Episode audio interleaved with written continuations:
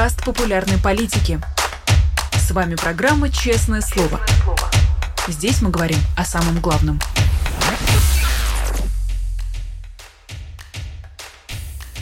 17 часов московское время. Всем здравствуйте. Вы смотрите YouTube канал «Популярная политика», программу «Честное слово». Меня зовут Нинор Сибашвили. Я рада приветствовать всех, кто не пропускает наши пятничные эфиры и приходит к нам на прямой эфир.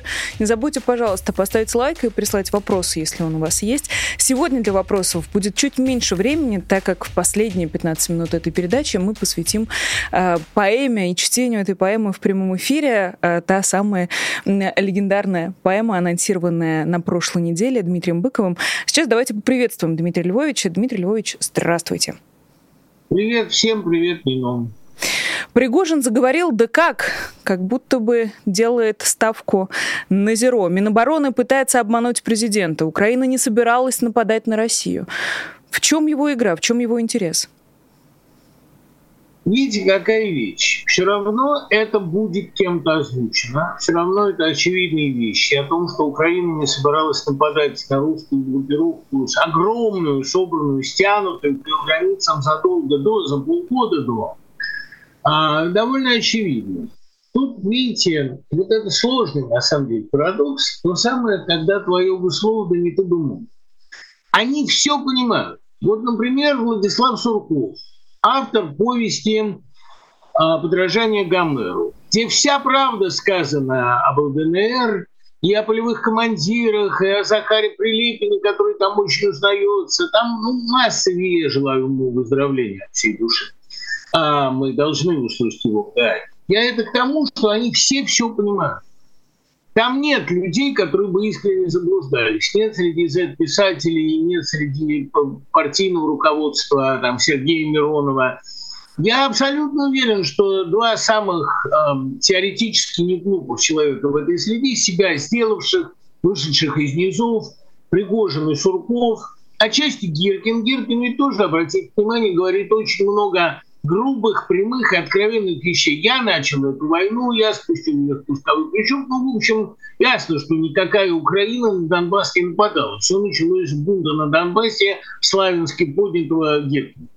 И э, поскольку эти люди все это знают и говорят это совершенно объективно, они понимают, что это должно быть сказано, и преемник Путина должен быть в известном смысле антипутин. То есть он, вернее, должен разрушить часть путинской мифологии. Это еще наименее травматичный способ, потому что иначе придется отрицать вообще все. А так это попытка отделаться легким разменом. Ну, сказать, что Шойгу жжет, что Министерство обороны плохо подготовилось. То есть, да, мы напали, но мы напали потому, что мы не могли не напасть, и нас, кроме того, дезинформировали. Ну, там, в общем, я не знаю, какой малой кровью они будут обходиться, но ясно, что преемнику Путина обязательно придется в чем-то разоблачать Путина. Вот все, кто выдвигается в преемники, они пытаются, так, ну, я думаю, что Сурков тоже еще далеко своего слова не сказал, они говорят часть очевидных вещей, часть очевидных прав. Но тут очень важно вот что. Вот это твое бы слово, да не ты бы молвил, понимаете, когда эм, разоблачение, разоблачение вполне справедливо, исходит из уст человека, да, талантливого, да, способного, но бесконечно грязного, но бесконечно циничного. Его разоблачения как-то не вызывают большого доверия, ну, то есть нравственного доверия. Понимаете, доверие же разных бывает. Факт он знает, безусловно, он говорит то, что видят все. Ну вот, э, нравственного доверия, э, нравственной симпатии, сопереживания, ни фигуру Суркова, такого демонического эстета, из администрации президента, ни фигуры Евгения Пригожина, таких грязных рук этого режима, хотя он довольно умелый, не вызывает. Это не та фигура, которая способна за собой повести. Поэтому мне кажется, что при всех своих рисках и при всех своей безусловной везучести, как они говорят, фантомности, а, Пригожин, а, ну, грубо говоря, до президентской гонки не доедет. Это тот случай, как говорил Шкловский, он остается у ковра и не доезжает до Гамбурга. А как вам кажется, Пригожин действительно считает то, что э, так, как он говорит, э, или он специально себя тормозит и не смотрит дальше Шойгу? Он же судя по всему, прекрасно понимает, с чего все началось, почему все началось, кто этот счастливый дедушка. Ну, не Герасим, уже не будем же мы верить словам Пригожина. Нет, ну видите ли, не ну. Сейчас ситуация такова, что на волне путинского довольно высокого инерционного рейтинга, рейтинга одобрения, только что в целом озвучил, конечно, бредовую цифру 78,1%, особенно меня убивает 1,1%, примерно 678 бронебашек. А, ну, допустим, что рейтинг путинского доверия колеблется вокруг 40, вокруг 50. Это все равно довольно высокий инерционный рейтинг. Поэтому сейчас человек, который просто ну, ударит против Путина, пойдет против Путина, этот человек сегодня, не скажу обречен, но он под ударом. Путин единственная легитимная сегодня фигура, единственный человек, который хоть как-то в каких-то условиях в России выбирался. И сегодня, вот так сказать, все ломаем, значит, все было не так – это довольно самоубийственная позиция. Тем более, что они все обязаны Путину, все вознесены Путину. Сегодня единственная возможная тактика – это драка в банке или драка под ковром вот этих бульдогов. Да? Э, надо оттеснить остальных и объявить себя единственно достойным наследником. Ну, честно говоря, если Путин не намерен, а он, конечно, намерен, оставаться после 24 года – то уйти в 24-м – это его последний шанс сохранить хоть какие-то остатки репутации. Если он после 24 -го года останется, до 30-го он, в общем, не досидит уж точно. Эта ситуация совершенно очевидная. 30 лет в России правил только Николай I и кончил очень дурно. Значит, единственный вариант – это в 24 году поставить преемника, который даст определенные гарантии. Кто сегодня может быть таким преемником? Не более очевидны две фигуры. Позвольте, я сразу отмету а, Рамзан Кадырова. Я думаю, он все-таки трезво оценивает свои шансы. Я думаю, что его а, даже его план поддержит весьма избирательно. Ну, давайте говорить о Собянине как о кандидате более цивильном и о Пригожине как более радикально уголовном. Я думаю, что Собянин э, шансов не имеет. Насчет Пригожина вопрос. А может быть, есть какая-то темная лошадка из а, международной области, и тут у нас... И, и я думаю, что и Медведев для себя какие-то рассматривает варианты, но это уже совсем смешно. Значит, если Путин сохраняется после 24 года, то понятно, что он э, до 30-го не достиг. И уходит в результате каких-то экстремальных обстоятельств. Так как, пока на этом фоне у Пригожина, я думаю, так шансов 30 из 100 все-таки есть заявиться преемником. Для этого ему надо продолжать риторику. Бояре врали, Путин не знал, Министерство обороны виновато. Сейчас, раз уж мы ввязались в войну, надо ее заканчивать триумфально, это могу сделать только я. Как вам кажется, стилистика Пригожина, а, как ее будут воспринимать? Это вот то, что сейчас нужно для среднего а, российского избирателя? Ну, понимаете, средний российский избиратель – это такая, в общем, абстракция. Потому что в России среднего класса нет, и мейнстрима тоже никакого нет. Значит, этот э, избиратель, э, человек провинциальный, на 90% российский, э, живущий очень небогато и в очень криминальной среде мы совершенно забываем о том, что если не брать Москву, даже Петербург уже, в общем, вполне себе попадает под определение криминальной провинции. Давайте вспомним, что там творилось в 90-е годы и как его называют. Бандитский Петербург, а не культурная столица. Россия сегодня криминализована насквозь. И это и семейное насилие с какими-то совершенно безобразными историями. Достаточно посмотреть любой фильм Олега Циклакова или почитать любой репортаж Ирины Бабичевой, замечательной совершенно корреспондентки ростовской, о том, что творится и в семьях участников СВО, в том числе криминальных, и вообще в семейной истории России. Потом посмотрите на уровень алкоголизации населения, на глубочайшую пронизанность этого населения абсолютно блатными понятиями в этой Если не смотреть на патриаршие пруды, то можно сказать, что Россия сегодня готова Пригожина воспринять его стилистике, гораздо более готова, чем Собянина, или гораздо более готова, чем Суркова. Я уже не говорю о том, что э, мнение Запада в данном вопросе уже никого не волнует. Раньше думали, да, всегда должен нравиться Западу. Я думаю, что Дмитрий Медведев в известном смысле был извлечен из аналов именно для этого. Сергей Иванов Запад пугал. А хотя ястребы его уважают сейчас уже никто не помнит Сергея Иванова. Но совершенно очевидно, что мнение Запада сегодня не волнует никого. А с Китаем как-нибудь, я думаю, договорятся. А тем более, что э, Китай уважает селфмейдменов. Я полагаю, что э, пригожинская стилистика сегодня России наиболее адекватна. А кого, вот давайте так, на мы с вами оба следим за ситуацией. Кого мы можем сегодня назвать в качестве народных героев? Э, большинство людей из СВО не умеет говорить, как Пригожин. Военные не породили такого персонажа, хотя мне кажется, что у Герасимова могли быть шансы, но он молчит. Следовательно, э, из политического такого так называемого политикума ни одного человека нет. Из людей младше 50 лет никого не видно просто. И тем более, я думаю, Захар Прилепин для себя так а эту влажную мечту как-то обкатывал, но думаю, что ему как раз дали понять подготовители этого покушения, я уверен, что они находились в России, что ему не надо забегать впереди паровоза. Следовательно, э, не вижу я другой фигуры. Понимаете, вот раньше говорили, что ну неужели Россия так оскудела, что там один путь? Бывает хуже, она сегодня оскудела так, что там один пригод. Ну, мне, если спрашивать мое мнение. Э, в принципе, не кажется, что история с преемником, этот вариант, над которым всерьез может раздумывать Владимир Путин или, или кто-либо из его окружения.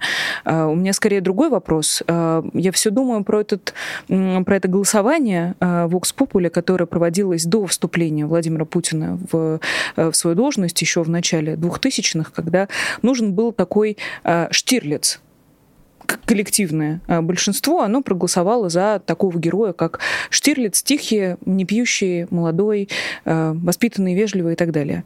Какой герой сейчас нужен России? Как вам кажется, есть такой герой или в кино, или в книгах? С кем бы вы сравнили человека, которого, а, который вот пришелся бы ко двору, что называется, и ответил бы на все запросы, которые хочешь не хочешь, но все равно формулируются внутри российского общества? Но главное событие последних лет российской истории – это война. Она отменила все, отменила очень много. К войне отношение большинства российского населения такое. Мы ненавидим войну. Война не является нашим естественным состоянием. Все попытки внушить, что мы воинственная нация, что наше дело наводить ужас на мир, они в России не имеют успеха. Слишком укоренилась а, пропаганда брежневских времен. Мы за мир. Мы войны не начинаем, мы их заканчиваем. Если мы ввязались в войну, нежелательную для нас, тяжелую, мучительную, мы должны побеждать и выигрывать любой ценой. Выиграть мы можем только одной ценой, уничтожив независимую Украину. А поэтому большинство российского населения говорит так, войну мы ненавидим, но эту войну надо выигрывать. Мы экзистенциально не можем проиграть, не слишком большие, чтобы проигрывать. Значит, нужен человек, который жестоко, может быть, грязно, как Суворов, закончит войну. Суворов говорил, гуманно закончить войну как можно быстрее. А, и если уж это грязное дело надо сделать, то его должны сделать. Значит, нужен народный герой, который пойдет до конца. Сегодня э, Суворов выглядит вот так. Сегодня Суворов это зэк, который идет на войну, чтобы освободиться. В каком-то смысле вся Россия рассматривает войну, это традиция, еще идущая с Великой Отечественной, рассматривает войну как освобождение. Ведь, понимаете, во время Великой Отечественной тоже начальство отбежало, думая о собственном спасении. А Россия э, ну, была предоставлена самой себе и спаслась. И многие вспоминают войну как самое свободное время. Это искаженное, извращенное восприятие но даже Давид Самойлов говорил, а все живу, все существует, а хорошо бы снова на войну, 60-е годы. Война – это время, когда народ предоставлен себе и свободе. дайте нам стать собой, и мы победим. Нам для этого нужен народ, и герой может быть Z, потому что народ сегодня очень криминализованный, который пойдет до конца. Кто может быть таким героем, я правда не представляю. Я только понимаю, что это не Шойгу. А из окопов такой человек выйти не может, потому что он ничего не решает. Потому что а, народ, в общем, в известной степени без инициативы. Значит, это должен быть человек, обладающий крайней решительностью, готовностью сказать правду, отличающийся от Путина большей резкостью и обладающий определенным успехом на войне. Кроме Гиркина, как альтернативы, никто в голову не приходит. Но видите, Гиркин слишком играет в аристократов, в белую кость, а военный реставратор. И потом он слишком обижен. Он же обижен, что его в эту войну, во вторую, не пригласили и просто не пустили он вызывает насмешки. Знаете, эта шутка слишком тонкая для нашего цирка. Поэтому либо нужен Пригожин, либо Пригожин 2. Такой более, ну, чуть более цивилизованный. Конечно, на эту роль Собянин претендовать при всем желании. То есть мир без победы не нужен. Нужна сначала обязательно победа, а потом мир на каких-то своих условиях. Вы знаете, что выдать за победу? А, тут, кстати, говорят, что Путин может продать за победу все, что угодно. Нет, это не так. Потому что даже Путин вынужден признавать, что украинское наступление далеко не захлебнулось, что введена в бой десятая часть украинского резерва.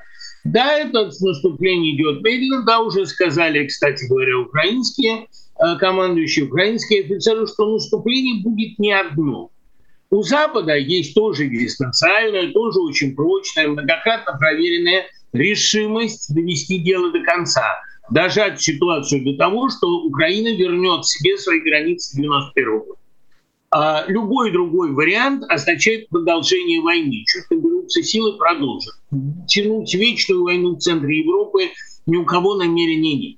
Значит, э, э, в этом варианте э, сломать независимую Украину или как-то довести ситуацию до прямого столкновения с НАТО, после этого столкновения уже можно думать, как отойти, но довести ситуацию до какого-то решительного итога способен только человек, многократно доказавший свою безбашенность.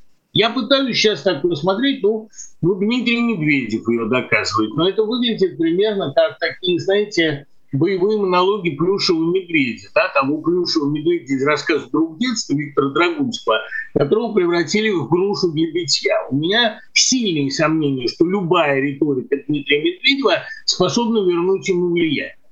А Дмитрий Рогозин начинал с риторики очень боевитой, но как-то тоже фигура слишком смешная. А из военных, понимаете, вот я смотрю, пытаюсь смотреть на Госдуму, Госдума старая, здесь нужен человек младший. И самое главное, вот, ну, вот важная штука. В мире существует запрос, Америка первая его обозначила, но политики не системная. И Зеленский был совершенно прав, когда говорил Трампу, мы использовали ваши наработки. Там можно по-разному относиться к Трампу. Но Трамп, безусловно, не системный лидер. И его победа была большим сюрпризом для всего мира. Сегодня в России может победить только несистемный человек. А откуда он придет? Клочков, Клочков стар, э, ну какой-то левак безумный, человек такого же плана, что Удальцов, но при этом не Удальцов, не заморавшийся как бы участием болотной Не знаю, а интеллигент, учитель, сельский интеллигент могло бы сработать еще в нулевые годы, но сейчас интеллигенция давно и полностью скомпрометирована. Э, криминальный, решительный, внесистемный, хорошо говорящий и при этом э, ладящий с Путиным, способный с ним договориться. Если вы такую фигуру предложите, я был бы счастлив. Если нет, нам придется мириться с Пригожиным.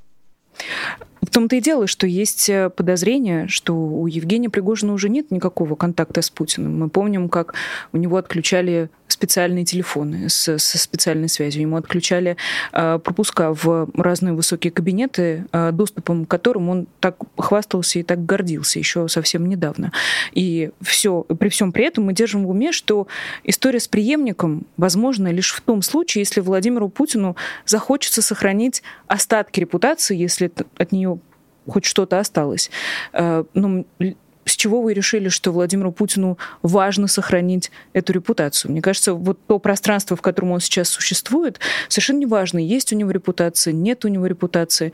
Э, чтобы заботиться о репутации, нужно волноваться о том, что люди думают. А мне кажется, что в его нет. положении уже совершенно не важно, как и кто его воспринимает. 24 год приходится это зафиксировать. 24 год – последняя возможность уйти самому.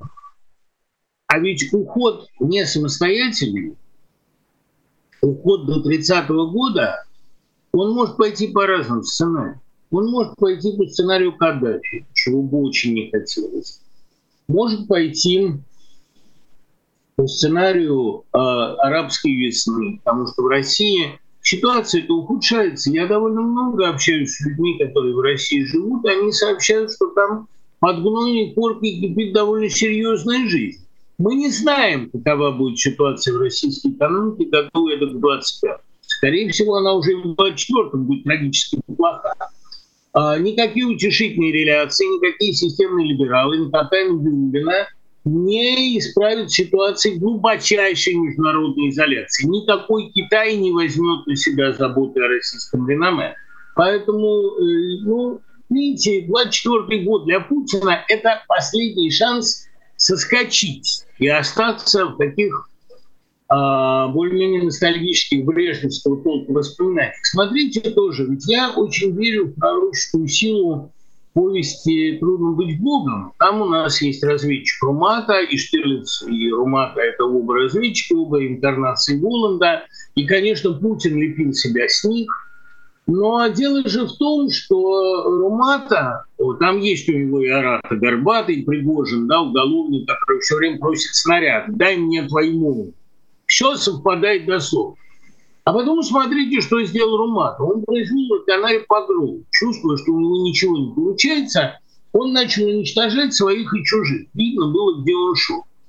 Очень возможно, что в 2024 году Владимир Путин произведет настоящий погром в Арканае. То есть он начнет... А Румата же он не положительный герой, между нами говоря. Прогрессор не любит это. А тем более, что Путин регресс. Он начнет уничтожать своих, начнет под предлогом расплавиться расправы с инакомыслием а, массовые аресты, ну и, грубо говоря, вгонит Арканар в ситуацию глубочайшего системного кризиса когда э, спасать Арканар придется уже, я не знаю, ну, прогрессорам с Земли, которые, собственно, туда массово полетели и начали что-то менять.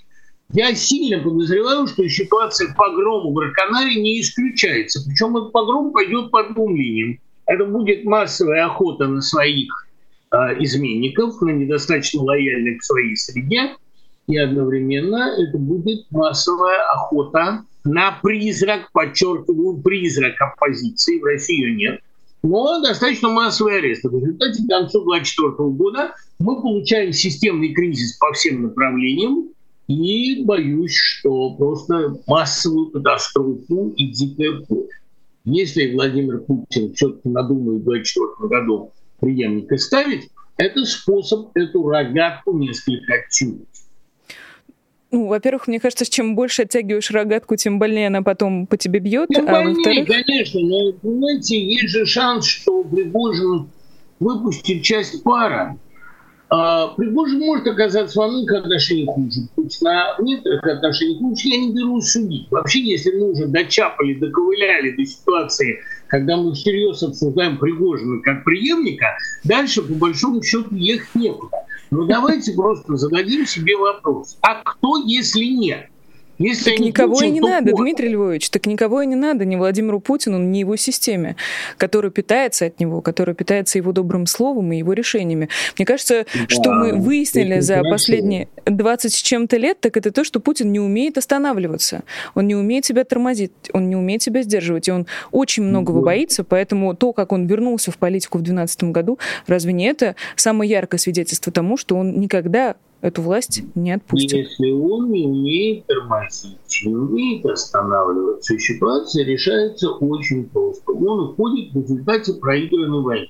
А это не тот уход, которого он для себя хочет. Понимаете, потому что а есть еще, конечно, вариант с боевой ничьей. который все мы знаем, которого мы все весьма боимся, при котором Россия не проигрывает, а сводит ситуацию в ничью, уничтожая мир вместе с собой.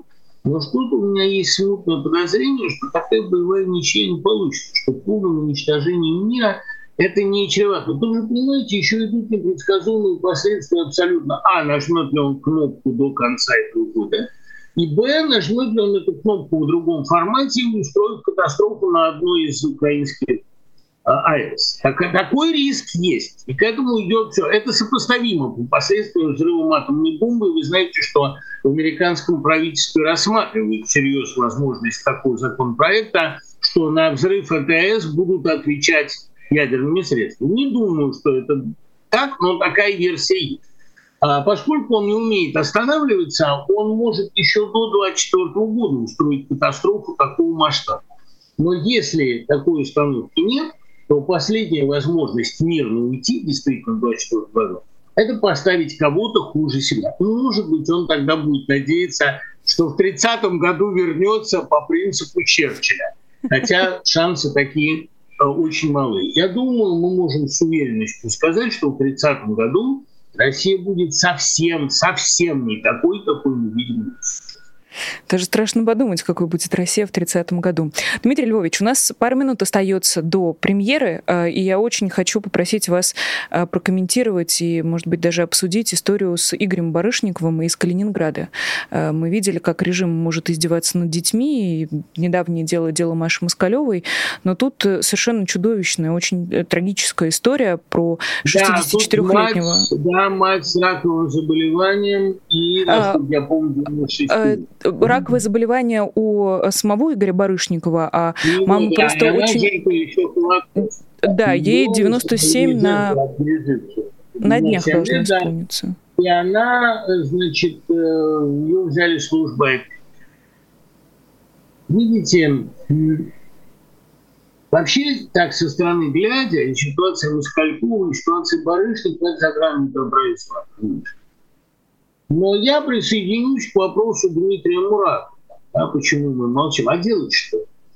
На какую площадь выйти? Как заявить о негодовании? Форма горизонтальной солидарности в народе работает очень хорошо. Обратите внимание, дело Москалева вызвало прилив такой помощи, солидарности. И эта ситуация тоже вызывает и шум. И если надо будет помогать матери Барышниковой, то ей помогут всем миром. Но это не та ситуация, которая может провоцировать социальный взрыв, потому что ну, так далеко солидарность России не заходит. Поэтому, э, если это все происходящее является сигналом для кого-то, то скорее для остального мира, чтобы там исчезли последние надежды на адекватность и на какой-то здравый смысл российской власти. Вот именно после ряда таких ситуаций Макрон говорит, если он мне позвонит, я поговорю, а сам я ему звонить не буду больше никогда. Это, э, понимаете, к вопросу, ну это примерно того же ранга ситуации, что Буч. Сейчас многие говорят, а вот парафировали договор, мы могли достичь договоренности. Да никакой договоренности мы не могли, не хотели достичь. Требовали менять Мединского, не потому что он, человек более-менее разумный, пытался о чем-то договариваться. Предательство кричали, никаких договоров. Ясно совершенно, что после Бучи точно никаких надежд на переговоры быть не может. Никакой надежды на договор с режимом, который за пост в интернете э, старика, в общем, старика, чего там говорить, сажает, а мать его сдает э, в социальные службы, никакой надежды на вменяемость этого режима быть больше не может. Когда человек кого-то хочет наказать, он его решает. У меня даже в голове, честно говоря, не укладывается. Я, я все пытаюсь понять, а как себя чувствует судья, который выносит этот приговор? Вот он, он же знает, что вот он закончит свою работу, пойдет домой, а 97-летнего э, пожилого человека начнут таскать по э, соц этим учреждениям, в дом престарелых, может быть, отвезут. Не знаю, не знаю, какая будет судьба ну, что-то в человеке же должно Знаете, говорить. Э, Остановись. Насчет, насчет судьи, мне кажется, здесь довольно простая реконструкция. Сгорел сарай, сгорели хата. А эти люди, все, кто участвует сегодня деятельности каких угодно этажей, каких угодно служб путинского режима, все эти люди давно себе подписали приговор и давно свою совесть заглушили. Она не работает больше. Мне кажется, что это классическая ситуация, когда исправить нельзя, значит, можно быстрее погубить. Это все стремительное движение в бездну. Мы прекрасно понимаем, что путинская Россия, ну, назовем опять вещи понимаем, мы это видим все. Мы понимаем, что путинская Россия закончит катастрофу. Значит, из этой катастрофы можно сделать два вывода. Это не выход, а эти выводы. Первый – ускорить его максимально, чтобы что-то уцелело.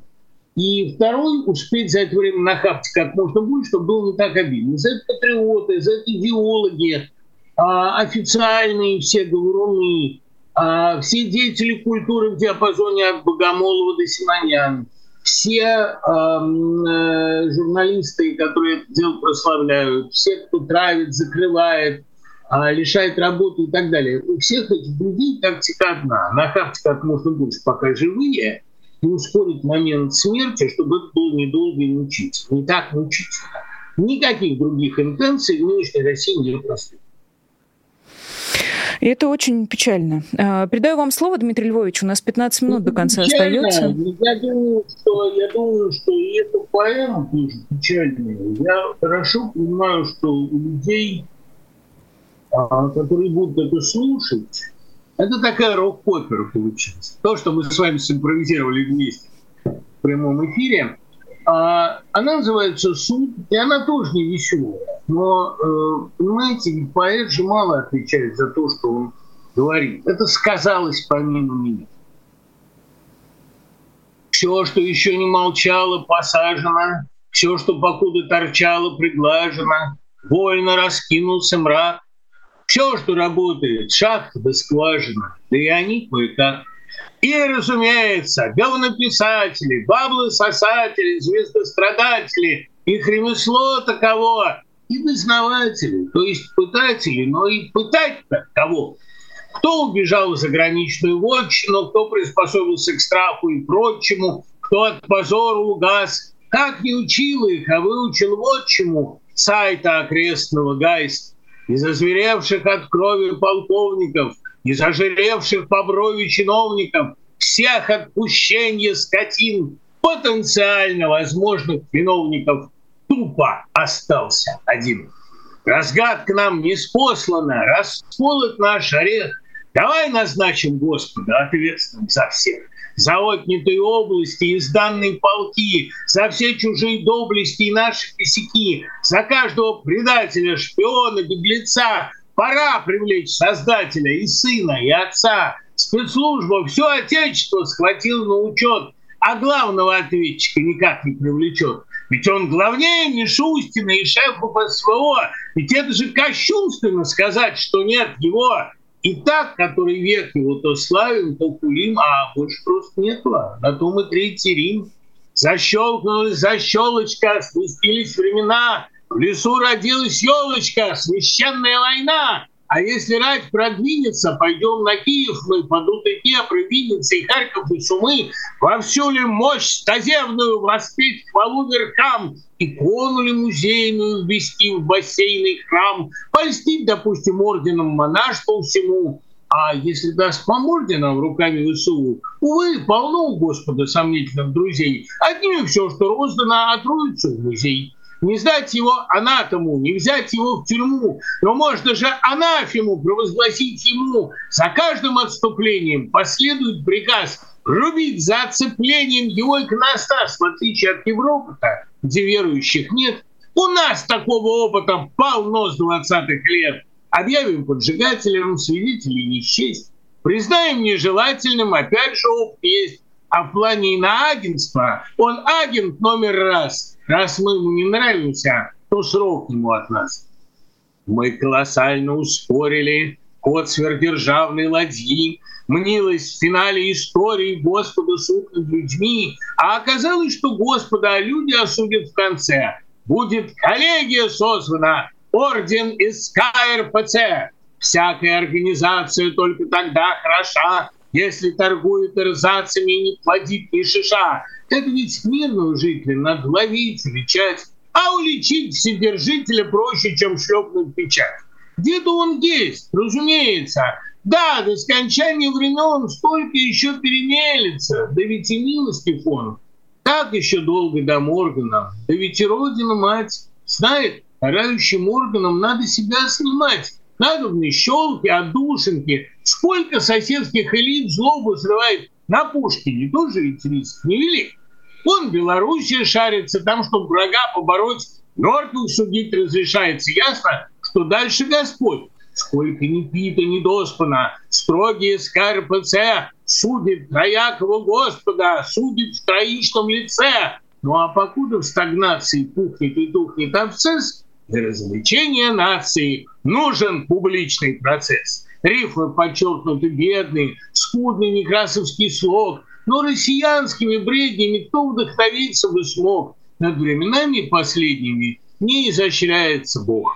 С утра пирует братчина, сивуха, ветчина, судилище назначено, повестка вручена. Бухую, задремавшую, разбередили Русь, рукою патриаршую подписано «Явлюсь». Конечно, подсудимого никто не ждет живьем заочно доедим его, заглазно дожуем. Был адвокат у дьявола, но божий прокурор такого не хавала еще до этих пор. Для этой роли выделен верховный чудозвон, известный черным кителем и неуемным злом. Среди любых примет его вернее всего одна. В нем нет не только светлого, но серого пятна. Он весь послание сумрака, и от его затей, от взрослых сразу судорогой рвоту для роли инквизитора он, в общем, мелковат.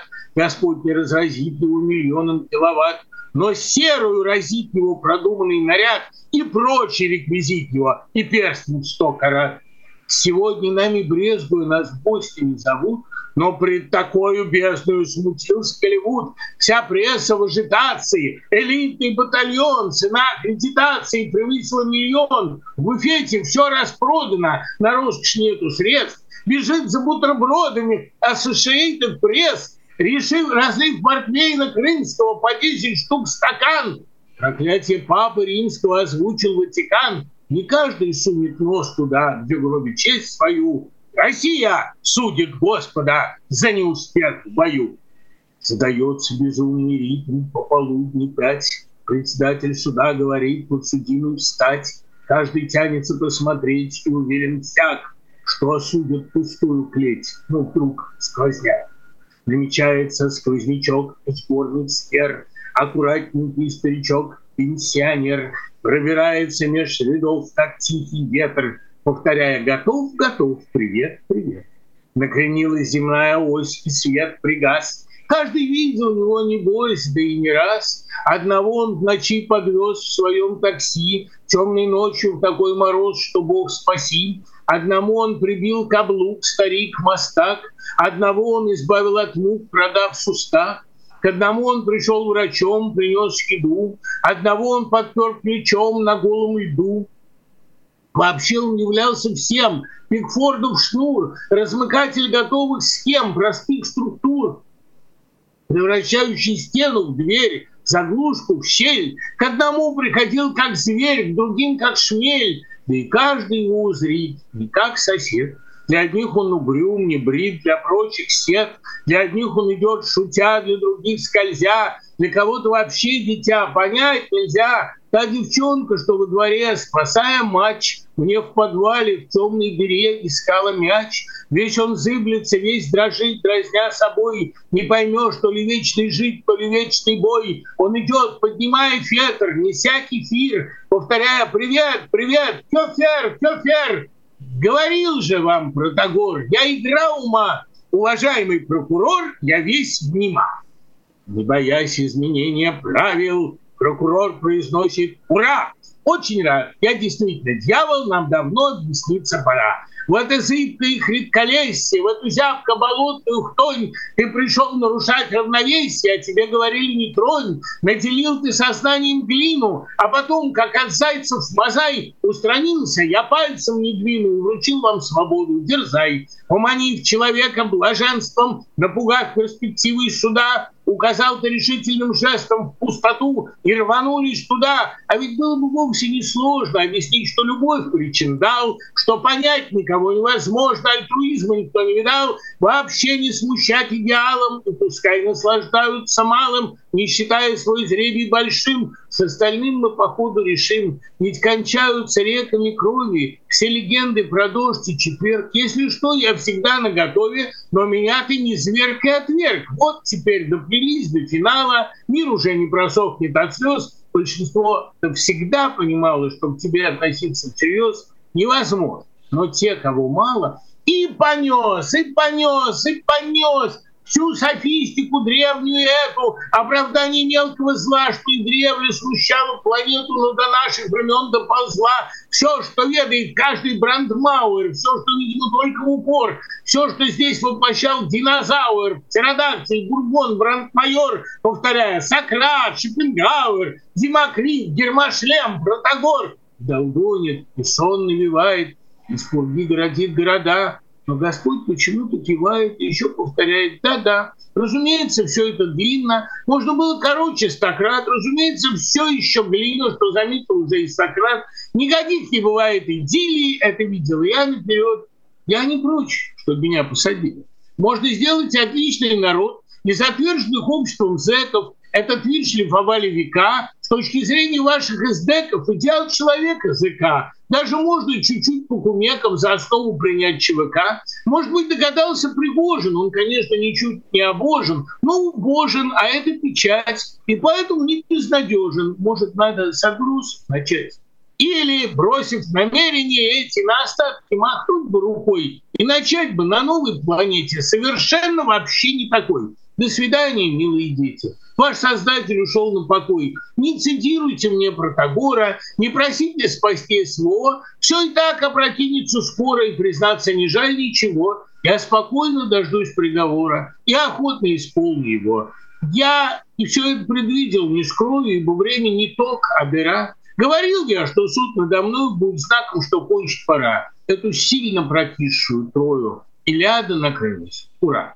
И он умолкает, усталый творец. И все понимают, что это конец. Но тут происходит невиданное, буквально совсем неожиданное. Висит над залом то ли звон посуды, а то ли рокот лопнувшей струны. Нет оперы без арии Иуды, нет Библии без текста сатаны. И сатана, рыдая обозленно, грязя ковры, линолеум и прах, с презрением сбросив маску чудо-звона, валяется у Господа в ногах. Куда же ты идешь, соколик мой горностай? Куда же ты бежишь от наших бездомных стай? Куда же ты течешь от рабов своих безработных? Куда же ты летишь от дроздов своих прилетных? Ты, может быть, не знаешь, Господи, что я вине своих стропил. Ты, может быть, не веришь, Господи, что я один тебя любил, что эти все мои метания, отрицания его, чтобы обратить твое внимание и до конца прибыть с тобой. Ты, может быть, не ведаешь, что останки тобой клянутся. Ты, может быть, не чувствуешь, что архангелы твои отвернутся, что если в ком-то вера чиста, то он и изгнан отсюда. И если кто-то любил Христа, то это один Иуда. Ты, может быть, не знаешь, Господи, что я твой future in the past. Ты сам забыл в раю между Господи, что только дьявол не предаст, что изо всей твоей епархии лишь мы с орлами на гербе мы не можем жить без иерархии, где-то рифма так себе. Увы, увы, ведь если тебя нету, весь мир сплошной полиуретан. Увы, увы, если тебя нету, какой же я нафиг штабс-капитан? Увы, увы, я ничего не стою один со всей моей борьбой, творец, творец. Оставься со мною, или забери меня с собой. Но Бог не отвечает, не все эти жалобы звучат как реки чаек, заткнутся шалбы. Мне говорил Мамлеев, а я знал Мамлеева. Был бог иудеев, а нынче Сергеева. Полусон богов у греков, и ангелы, и демоны, у инков, у ацтеков, у всех, а нынче где они? У богов, как видно, бывают срок негодности. Без них вот только быдло. И наш удел свой гроб нести. В этот миг всеобщей растерянности, пожалуй, истерики даже, как будто устав натруженное тело нести, входит человек в камуфляже и молвит с безразличием и милостью, как мог бы обращаться астрал. Звиняйте, охорона втомился, что значит караул устал. Он это говорит по-украински, нам типа надоело речь. И публика трепещет, как инки, заслышавшие испанскую речь. И, наконец, разбегаются в панике, как пред народом цари, или как тучки небесные странники перед приходом зари. Вот мой любимый размер симфонический дактиль в четыре стопы. Есть у него орел семантический, Родина, Бог и тупы. Так обозначен он в книге Гаспарова в этом добротном труде Взят материал стихотворчества старого, Флофанов, Блок и т.д. У нас этот ритм уже накрепко врос, поди, всякому с детства знаком. Родина, Родина, Господи, Господи, все решено языком. Сволочи, ангелы, валенки, пряники, Родины, сладкий навоз. Тучки небесные, вечные странники, тоже над нею тавоз. Это вальсируют бары с арабками, лошадь с арабником, бархаты с тряпками, пляшут парад и погром, вальс подсудимого с Ляпкиным Тяпкиным, беса с попом, Богорада с Агапкиным и головы с топором. Что же так сладко-то? Что же так гнусно-то? Что же это так безнадежно приплюснуто, словно болотой жарой? И на письме это противно устно-то, как благодарная ария узника. Ода темницы сырой, все эти комплексы, все сочетания рабской любви и тупого страдания, жалких побед и потерь, все эти бедные русские классики, вечно по кругу бегущие часики, стонут, как пчелы на брошенной пасеке. Что же нам делать теперь? И снисходительно, будто бы в хосписе, он произносит в ответ. После всего происшедшего, Господи, мы не нуждаемся в этой гипотезе. Мы не нуждаемся. Спасибо браво. вам за терпение. Браво, браво, Дмитрий Спасибо Львович. Вам большое, Спасибо вам за вас. Спасибо огромное Пока, и за ту истину, которую вы через себя проводите. Увидимся на следующей... Спасибо. Пока. Увидимся на следующей неделе. Друзья, а, и мы также заканчиваем наш прямой эфир. Напоследок, пожалуйста, поставьте лайк. Вы сами все видели, все, что происходит в, в эфире. Мне кажется, надо сделать так, чтобы как можно больше людей также приобщилась к прекрасному и услышала э, эту работу Дмитрия Львовича. Должна сказать про Patreon, хотя, конечно, мне кажется, что атмосфера такая, что нужно немножко помолчать и подумать. Э, пойду молчать и думать. Меня зовут Нина Русибашвили. Увидимся с вами на следующей неделе. Переслушайте, пожалуйста, обязательно. Э, и увидимся. До скорого. Пока. Вы слушали подкаст «Популярные политики». Мы выходим на Apple Podcast, Google Podcast, Spotify и SoundCloud. А еще подписывайтесь на наш канал в YouTube.